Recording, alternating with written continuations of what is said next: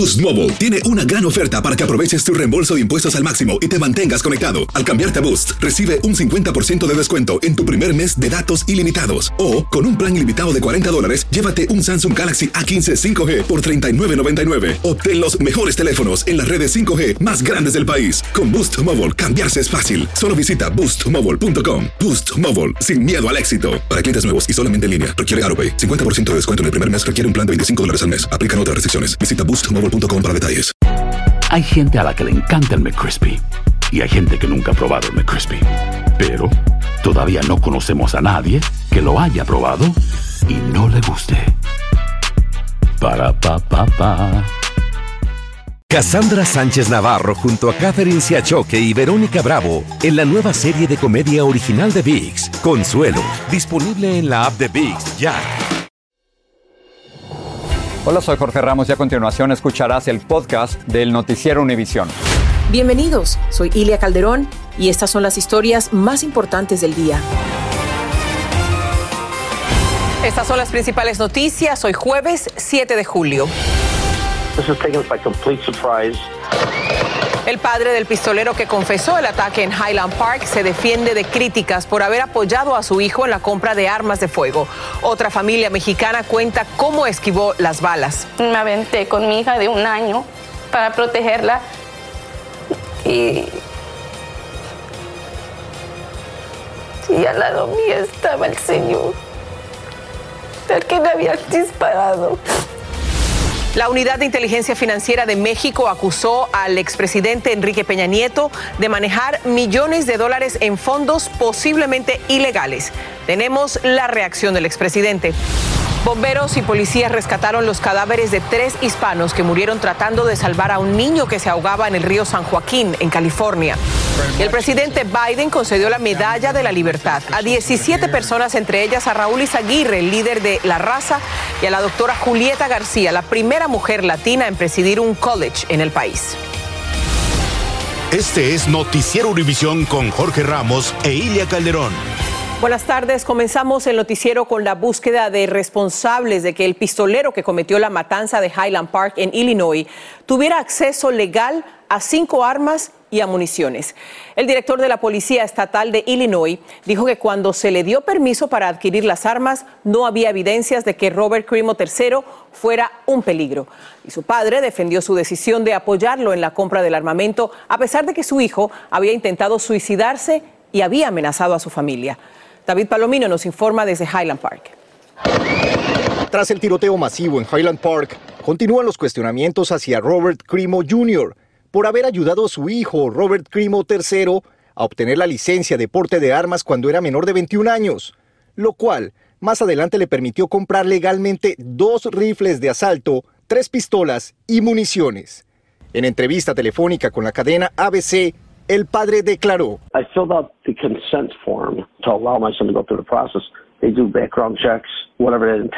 En esa solicitud el padre debe responder preguntas específicas sobre la salud mental del hijo al que está ayudando con la licencia. Por ejemplo, que no sea una persona que su condición mental ponga en riesgo a su familia o a la comunidad. Pero de acuerdo con la investigación, en 2019 Robert Crimo había amenazado con asesinar a su propia familia. Ante la pregunta de la posible responsabilidad del padre en el caso, la Fiscalía promete evaluar toda la información y evidencia. Expertos dicen que parte de esa evidencia podría incriminar al padre. Si el Estado puede demostrar que el papá mintió o omitió algún tipo de información relevante al patrocinar la aplicación de la licencia de porte de armas para su hijo. Hablamos con el tío del pistolero, hermano del padre. No, no. Nada. Dice que no cree que el padre tenga responsabilidad alguna en los hechos. Robert Crimo Jr. asegura que no tenía conocimiento de las intenciones de su hijo. This is taken us by complete surprise. Three days before the fourth, my wife had asked him, "Hey, do you have any plans for the fourth?" And he simply said no. El padre del pistolero dice que en los incidentes previamente reportados en esta casa, él no vivía con su esposa ni con su hijo. En Highland Park, David Palomino, Univisión. Varios miembros de una familia de Guerrero, México, también fueron blanco del pistolero de Highland Park. Ellos acaban de entregarle a las autoridades un testimonio desgarrador de los momentos en que intentaban esquivar las balas durante el desfile de la independencia. Salvador Durán habló con ellos. Y al lado mío estaba el señor, el que me había disparado. Yo, yo quedé en shock porque estaba viéndolo ahí. Destrozada por la peor experiencia de su vida, Gabriela Montes siente que de milagro ella y sus dos pequeños hijos, Gianna de un año de edad y Milán de cinco, se salvaron de la lluvia de balas cuando Robert Crimo III desató el terror en el desfile del 4 de julio. Mi desesperación más grande fue que no encontraba a mi niño de mis cinco años. No lo encontraba. Yo gritaba. Su hermana Lisette y su madre Silvia también fueron blanco de las balas. Todas habían buscado refugio, pero Gabriela seguía expuesta. El instinto de la matriarca Silvia la hizo salir a proteger a todos, dispuesta a dar su vida por ellos. Él desde hizo la segunda carga. Yo vi que ya mis hijas estaban solas afuera, ya no había nadie. Entonces el blanco ya nomás eran ellas y la bebé. Al momento yo no supe qué es lo que me pasó, no sé si me rozó una bala, no sé si cuando yo me estaba resbalando entre toda la sangre que estaba ahí. Para entonces, a la madre y abuela, una bala la había impactado en la pierna. En esta fotografía, en el lugar de los hechos, se ve a Silvia cubriéndose la herida. Ella asegura que vio al pistolero en el techo de este edificio. Si hubiera sido un buen tirador, desde el momento a nosotros nos da porque él lo que hacía con el arma nada más la hacía para allá y para acá, para allá y para acá. No he podido dormir, no como por estar pensando. El testimonio de la familia será parte del caso que la Fiscalía continúa preparando en contra del asesino confeso. En Highland Park, Illinois, Salvador Durán. Univisión. Vamos a hablar ahora de otra masacre. Un nuevo informe documenta los errores que presuntamente cometió la policía que respondió al ataque a la primaria de Uvalde, Texas. Dice que los agentes perdieron oportunidades de frenar al agresor y que también algunas de las 21 víctimas fatales tal vez se hubieran salvado de haber recibido atención médica más rápido. Marlene Guzmán tiene el reportaje. La Universidad de Texas dio a conocer un detallado informe sobre la respuesta de autoridades a la masacre en la escuela Rob, pero sigue habiendo más preguntas que respuestas. Error tras error tras error. Falta de comunicación, errores humanos, errores sistémicos. Parte del reporte señala que un policía de Uvalde por segunda vez pidió luz verde de su supervisor para disparar y cuando volteó para dirigirse al tirador, este ya había entrado a la escuela. En el estado de Texas, yo creo que en el país entero, hubiera sido justificado el oficial si hubieran tomado sus tiros. Además, el extenso informe confirma que el policía armado expresó preocupación de fallar al disparar por temor a herir estudiantes. Tienes que estar seguro que lo entrenas suficientemente para que tenga la confianza, para que tenga la confianza de saber a lo que yo estoy apuntando es lo que le voy a pegar. La evaluación táctica de Alert considera que la gente tenía una distancia prudente para accionar el rifle R-15 de manera segura. Si es 100 yardas o 148 yardas, sabemos que la capacidad de esa arma de fuego es una capacidad que sí puede tomar ese tiro. La hora 11 minutos y 26 segundos que tardaron los agentes en entrar al salón 111 que no estaba asegurado les costó la vida a todos los estudiantes del maestro Arnulfo Reyes. I mean, they probably thought that we were all dead or something, but if they would have gotten in before, some of them probably would have made it. Mientras tanto, las familias de las víctimas aseguran que de los fondos estatales que les prometieron, solo les han compensado por dos semanas de trabajo perdido. En dos semanas está programada una audiencia en corte en base a la demanda del senador Gutiérrez en contra del Departamento de Seguridad Pública de Texas, donde espera logren obtener la audiencia contundente que él dice estará compartiendo con la comunidad y principalmente con las familiares de las víctimas y la comunidad de Uvalde. En Macalén, Texas, Marlene Guzmán, Univisión. Las autoridades investigan a dos policías de Providence en Rhode Island, a quienes se les ve en un video golpeando contra el pavimento a un hombre que ya estaba esposado. Los agentes arrestaron a Armando Rivas, de 21 años, por estacionar su auto en la calle en la que interrumpía el tráfico. El Departamento de Policía dice que los agentes lo esposaron y sometieron a la fuerza porque se resistía a ser detenido. Un juez federal en Minneapolis sentenció a 21 años de prisión al ex policía Derek Chauvin por violar los derechos civiles de George Floyd. En el 2020, Chauvin asfixió a Floyd presionando el cuello con su rodilla. Unas imágenes que quedaron captadas en cámara y que provocaron marchas y protestas en el país y alrededor del mundo. Chauvin, que se había declarado culpable de violar los derechos civiles de Floyd, dijo que lo que había hecho era, estas son sus palabras, y cito, simplemente malo y ofensivo. El ex agente ya cumple más de 22 años de prisión por este crimen. Dos policías del Capitolio se recuperan de lesiones leves después de que un hombre les lanzara un cóctel Molotov. Bernard McTushen enfrenta dos cargos de asalto a agentes de policía y otro de posesión ilegal de un explosivo. Las autoridades dicen que no tenía intención de atacar el Capitolio ni a ningún político. El gobernador de Texas, Greg Abbott, autorizó a las fuerzas estatales a detener y transportar a los migrantes a la frontera entre Estados Unidos y México y entregárselos a la patrulla fronteriza. Abbott no autorizó a las tropas de Texas ni a los miembros de la Guardia Nacional a llevar a los migrantes a los puertos de entrada y a México porque no declaró que haya una invasión. Con esta autorización amplía sus esfuerzos para frenar los cruces. Un joven salvadoreño se unió a la interminable lista de inmigrantes que pagan con su vida la búsqueda del sueño americano. El coyote al que le pagó lo abandonó en una de las zonas más peligrosas que activistas y agentes advierten evitar. Soñaba con sacar adelante a su familia que hoy está devastada, como nos cuenta Pedro Ultreras. Ahogada por el llanto y con el corazón destrozado, esta madre salvadoreña llora incansable la muerte de su hijo Marco Antonio de 28 años de edad, que al parecer murió en un rancho de Texas mientras era guiado por un coyote. A mí solo me dijeron que se había quedado en el desierto, pues de allí yo ya no sé nada más. Margot del Carmen, quien prefirió no mostrar su rostro, y su esposo fueron notificados ayer en San Juan de Opico, El Salvador, donde viven y están inconsolables. Ellos tenían dos semanas sin saber nada de su hijo. Mire, era un hombre muy servicial que me ayudaba mucho. Él no hacía esta comidita. Marco Antonio nació y creció en este pueblo de apariencia apacible y lleno de pobreza, donde según sus padres escasea el trabajo y abunda la violencia. Por eso se fue a Estados Unidos. Pues él me dijo, mamá, yo me voy a ir por en ver la situación que usted tiene, por ser, sacar un futuro adelante. El 22 de junio, Marco Antonio partió con un coyote de en Texas. Tenía cuatro días caminando por el monte cuando al parecer se sintió mal y se desmayó. Supuestamente el pollero lo abandonó en el área de Falfurrias, Texas. Nos dijo su hermana que está en Estados Unidos.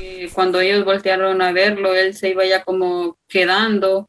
Cuando lo miraron se puso como morado y cayó desmayado. Ellos le fueron a tocar si estaba respirando y dijeron que ya no. Los padres se han quedado solos con su dolor y sus enfermedades. Marco era la única ayuda que ellos tenían en El Salvador. Ante esta tragedia y el dolor que embarga a la familia, la madre del joven ahora solo tiene un deseo, que cuando encuentren el cuerpo de su hijo lo traigan de regreso a su país, para que descanse por siempre aquí en el pueblo que lo vio nacer. En San Juan Opico, El Salvador, Pedro Ultreras, Univisión. Más adelante, México investiga sospechosas transferencias de dinero recibidas por el expresidente Enrique Peña Nieto tras dejar el poder. Una simple transacción no autorizada termina con un cliente muerto a puñaladas en una bodega en Nueva York.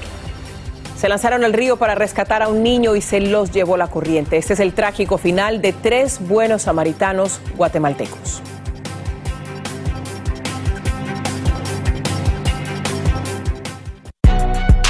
Si no sabes que el Spicy McCrispy tiene Spicy Pepper Sauce en el pan de arriba y en el pan de abajo, ¿qué sabes tú de la vida? Para, pa, pa, pa. Cassandra Sánchez Navarro junto a Catherine Siachoque y Verónica Bravo en la nueva serie de comedia original de VIX, Consuelo, disponible en la app de VIX ya. Estás escuchando el podcast del noticiero Univisión. En México, el titular de la Unidad de Inteligencia Financiera dio a conocer el historial de transacciones bancarias que han hecho el expresidente Enrique Peña Nieto y algunos miembros de su familia hacia varios países. Dijo además que una empresa de su familia se habría beneficiado de contratos durante su sexenio. Como nos informa Jessica Cermeño, no se sabe de dónde provienen parte de esos recursos. Después de haber regresado ese Después de salir de la presidencia de México, Enrique Peña Nieto ha recibido transferencias bancarias millonarias. Recibió 26 millones 1.400 por una familiar consanguínea desde una cuenta en México hacia España. Donde recibe más de 1.2 millones de dólares entre 2019 y 2021. El titular de la Unidad de Inteligencia Financiera de México informó que entre sus transacciones esa familia recibió el equivalente a 1.7 millones de dólares en efectivo. A que al tratarse de operaciones en efectivo no se conoce cuál es la fuente. Quien gobernó a México entre 2002 y 2018 está vinculado a dos empresas.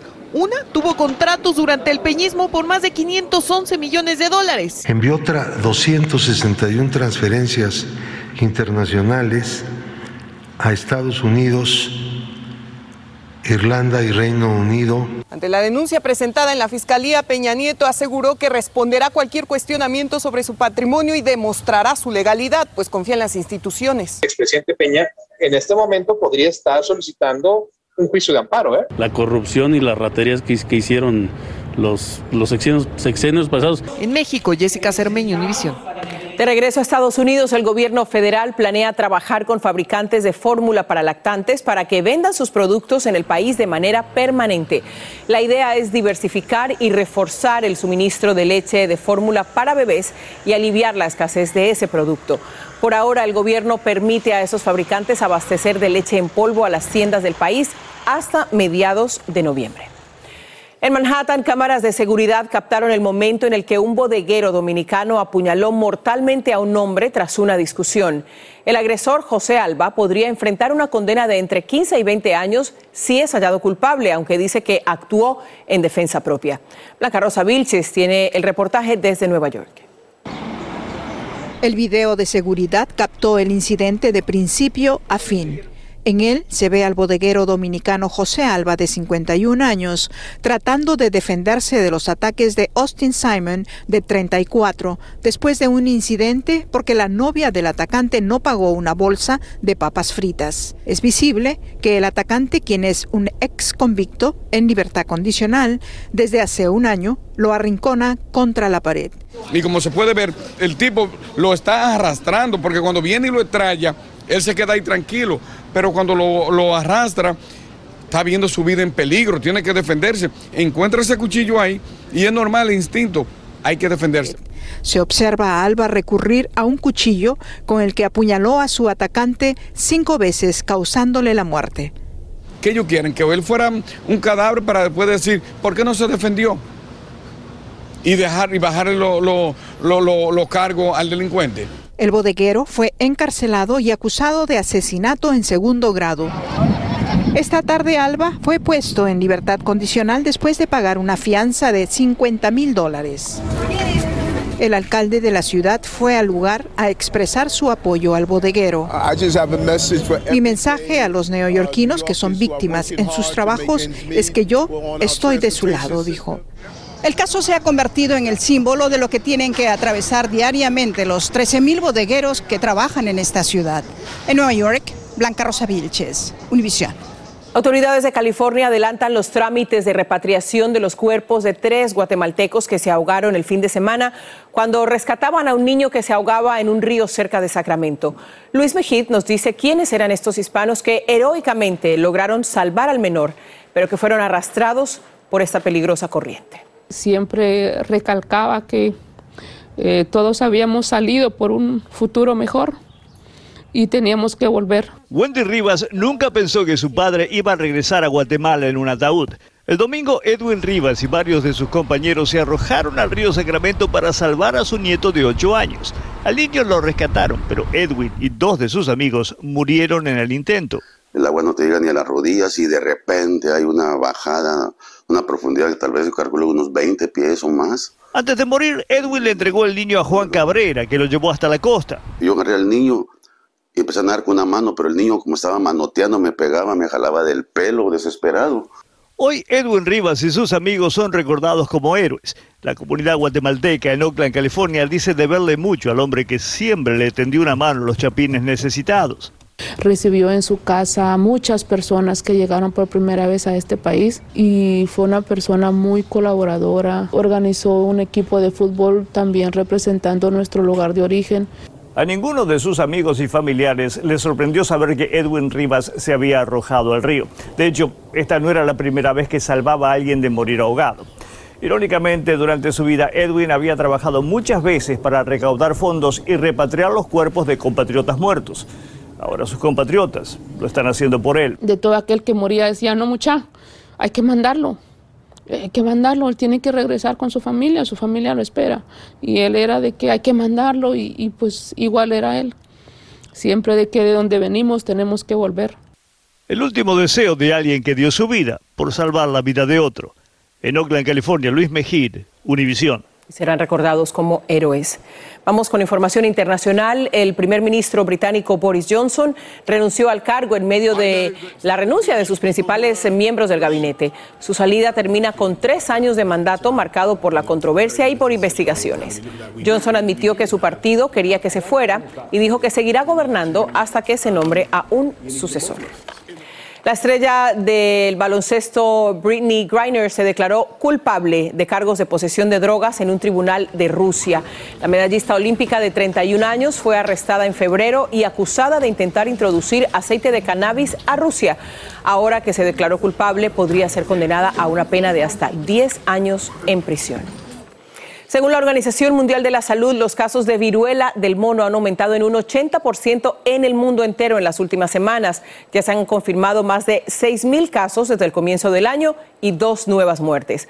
Más de 5.000 de estos contagios se registraron en Europa. En Estados Unidos se reportan 902 contagios.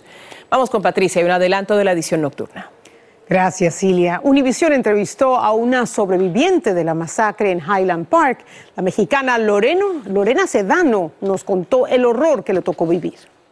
Me siento como culpable porque pues corrí yo y como que no me acordé de mi familia. Y además millones de personas bajo alerta. Una ola de calor extremo amenaza a vastas regiones de Estados Unidos en los próximos días. Así que tendremos las recomendaciones de los expertos. Así que los espero esta noche en Edison Doctor. Ahí nos vemos, Patricia. Gracias. Sigue este podcast en las redes sociales de Univision Noticias y déjanos tus comentarios. Terminamos llenos de orgullo hispano. Hoy la doctora Julieta García y Raúl Izaguirre, expresidente del Consejo Nacional de la Raza, dos figuras destacadas de nuestra comunidad, recibieron la Medalla de la Libertad entregada por el presidente Joe Biden y considerada el mayor honor civil. Pedro Rojas nos habla de la labor de estos dos líderes.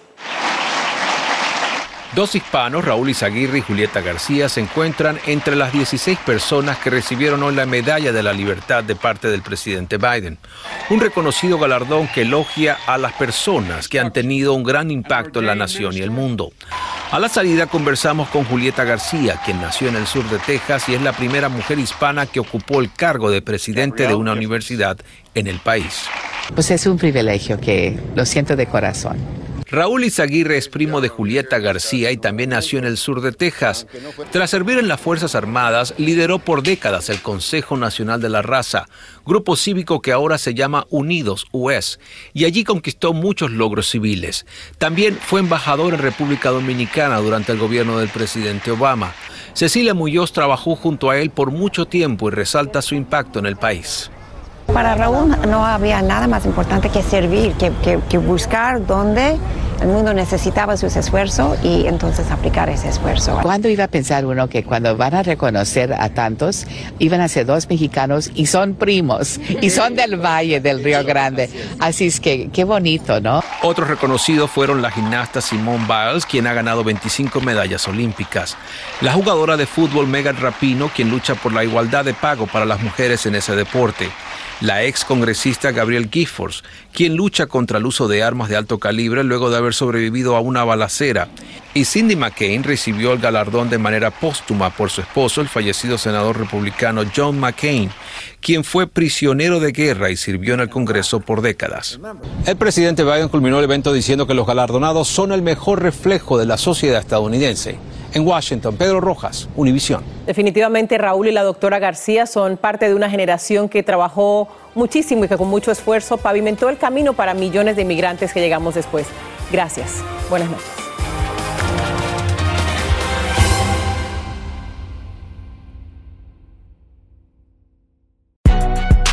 Si no sabes que el Spicy McCrispy tiene Spicy Pepper Sauce en el pan de arriba y en el pan de abajo, ¿qué sabes tú de la vida?